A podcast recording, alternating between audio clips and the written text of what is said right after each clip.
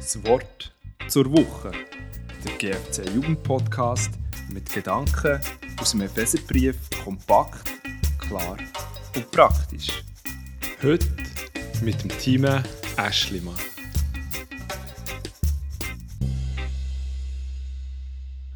Alles hat Gott ihm zu Füßen gelegt und ihn, den höchsten Herrn, zum Haupt seiner Gemeinde gemacht. Sie ist sein Leib, der Schöpfer und Vollender aller Dinge lebt in ihr mit seiner ganzen Fülle. Das lesen wir im Epheser 1, Verse 22 und 23. Was kommt dir in Sinn, wenn du an deine Gemeinde denkst? Welche Leute ziehen vor deinem inneren Auge vorbei? Hat es Vorbilder, die so richtig im Karren ziehen, vorwärts gehen und Visionen in Tat umsetzen?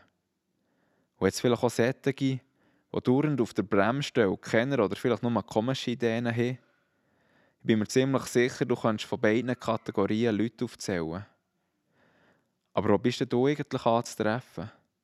Hast du vielleicht schon gedacht, wenn es mehr Leute wie dich geben würde, dann wäre Gemeinde also ein ganz anderer Ort. Dann würde ich mal so richtig Post abgehen, es würde nur so von Positivität strahlen. Dann möchte ich dich jetzt ermutigen, bring deine Gaben ein. Setz dich für deine Gemeinde ein, das braucht es. Aber die Gemeinde steht und fällt nicht mit dir. Und es wäre so langweilig, wenn es nur Leute hat wie dich. Bist dir bewusst, dass Jesus der ist, was auf nachkommt? Er füllt die Gemeinde mit Leben. Er bringt viel in die Gemeinde. Und zwar nicht nur so das Nötigste, sondern er lebt die Gemeinde mit seiner ganzen Fülle. Das Geniale an dieser ganzen Sache ist jetzt, dass wir sie lieb dürfen sein. Er ist der Kopf. Ohne ihn geht nichts. Kein Körperteil würde sich ohne Kopf bewegen. Aber dort, wo wir als Gemeinde mit dem Haupt Jesus Christus verbunden sind, fährt sich ein wunderbarer Körper mit Gaben und Talenten in unvergleichlicher Schönheit an zu bewegen. Danke, Jesus, in dieser Woche ganz speziell für das Privileg, das wir als Gemeinde geniessen dürfen.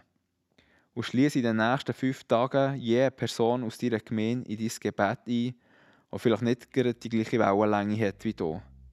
Aber danke Gott für die Menschen, weil durch sie können wir ein Stück mehr Verfüllung sehen, die Jesus unsere Gemeinde hat gelegt.